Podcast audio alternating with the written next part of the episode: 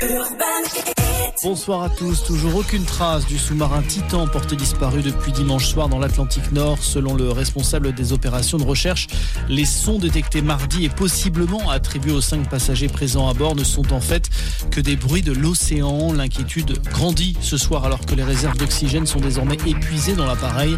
Les recherches continuent avec l'appui de robots plongeurs arrivés sur place ces dernières heures. En France, six personnes toujours en urgence absolue au lendemain de l'effondrement d'un immeuble dans le 5e arrondissement à Paris. Une personne est toujours portée disparue. Les recherches se poursuivent dans les décombres.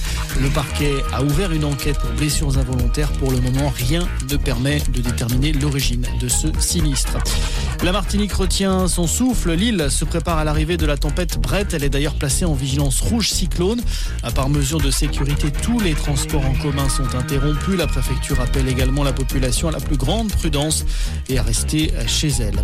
En métropole, plus que sept départements placés en alerte orange ce soir pour cause d'orage, les Ardennes, la Drôme, la Haute-Savoie, l'Isère, le Rhône et la Savoie. La Météo France s'attend à un phénomène assez violent en soirée avec de très fortes précipitations en quelques heures accompagnées de chutes de grêle et de fortes rafales de vent. Aux États-Unis, cette décision qui a de quoi inquiéter le ministère américain de l'Agriculture a donné son feu vert à deux entreprises qui produisent de la viande de poulet de synthèse. Une décision qu'elles ont saluée avant d'indiquer vouloir rapidement commercialiser ces produits dans des restaurants. Ces poulets de synthèse sont conçus à partir de cellules prélevées sur des animaux avant d'être cultivés en laboratoire.